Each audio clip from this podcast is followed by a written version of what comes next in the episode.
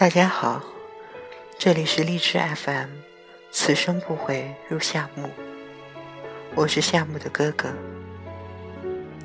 今天要给大家分享的文章是《刘瑾闲草》，作者戚景年。十几岁时喜欢一个人，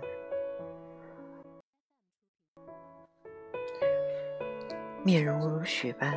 素净的高个少年，看起来清清朗朗，像是操场跑道边的一棵沉默的杨树。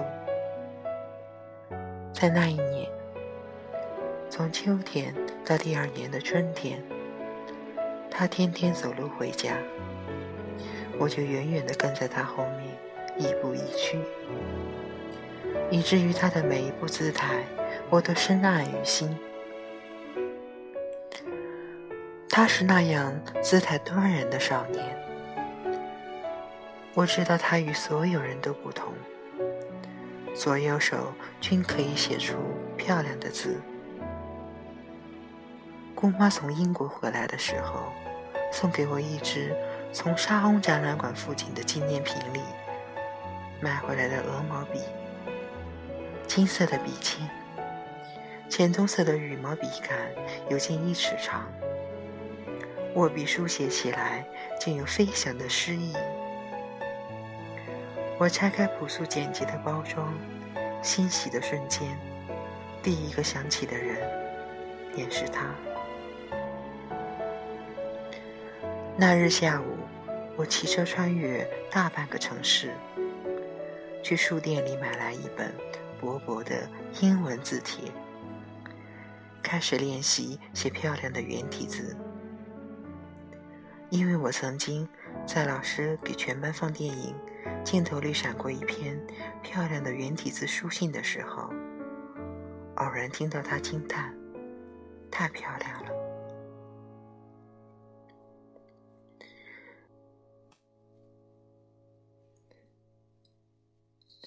在那年春天结束的时候，我开始日日夜夜在台灯下。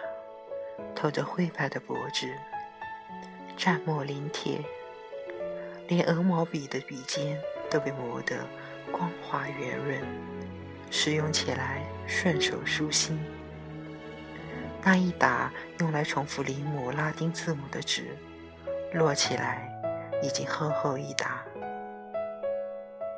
那封信，我几乎写了两年，夜夜面对的信纸。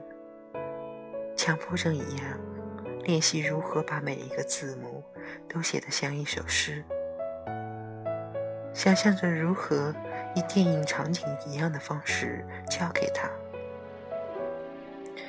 然后获得他掌心的温度，以及像花荫下的苔藓一般轻语的恋情。在快要毕业的时候，终于决定去找他。是在他生日的时候，我带着写了两年的信，最后一次跟着他回家。那条路我已经再熟悉不过了。夕阳之下，我在他后面走着，一直凝视着他的背影。两年多的时间，那些因为他而天真卑微的时刻。声势浩大的清晰浮现，在内心深处摇摇欲坠，心跳变得粗犷激烈。追上他的那一刻，我几乎深吸一口气，喊了他的名字，把心交给他。他略带诧异的点点头，拿过了信。然后转身，继续往前走。我一转身，却竟然双手捂面，禁不住哭出来。那个时刻，我怀疑，这难道就是我用七百多个日夜换来的一个潦草结果吗？他又怎么能够知道白纸上那些花纹一般繁复漂亮的英文，是我整整两年时间，夜夜在灯下心酸莫名的想念中，一笔一笔练习出来的告白？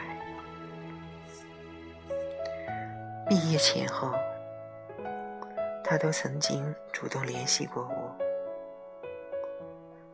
在他的家里，我看到与我想象中一模一样的场景：整齐的一丝不苟的房间，藏蓝色的窗帘与床单，白色桌面、地面，干净的几乎有些偏执感。书架上摆满了书，其中大部分是日本名著，尤其喜欢川端康成以及古代日本作家，比如青少纳言、吉田兼浩、送回芭蕉。他取下一本《枕草子》，说：“这是青少纳言的随笔。”我很喜欢，送给你。回到家以后，打开那本书，看到里面夹着的一封信，自己相当漂亮，一如我早就熟知的那样。鼓起勇气，即刻翻到信纸的最后一页，果然，在结尾处写着。非常抱歉。那一刻，我的头脑中有着瞬间空白，如同那些烂俗的武侠片里，最锋利的刀，总是会在留下伤口的一小段时间之后，才会让人倒下，而又要过很久，才看到鲜血流淌。那个夏天就这样淡出了生命，仅仅消失为记忆的一部分段落。多年之后的同学会上，又见到他，大家还会一起喝啤酒、唱歌。最后分开的时候，我们每个人都互相拥抱。轮到他的时候，这个曾经占据了我的全部心情的少年，紧紧地拥抱我。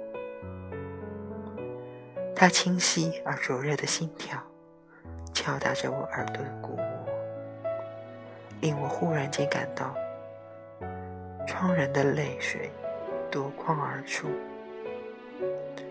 头脑中闪现的是那两年。寂寞卑微的少年岁月，我此刻埋在一个曾经等待过的怀抱里，却因再次怀抱了曾经的等待，而终于明白成长的意义。青春的奢侈，便在于能够拥有足够清澈的心情。用七百多个日夜去写一封言不由衷的心，给一个并不属于将来的人。此后的人生，也许不会再用两年的时间练习为一个人写信，不会再跟着他后面目送他回家，看着他的背影。充满感伤入骨的心悦，不会再暗自祈祷着用最优美的方式相遇，却实际上在仓促转身的一刻，痛彻心扉的哭泣。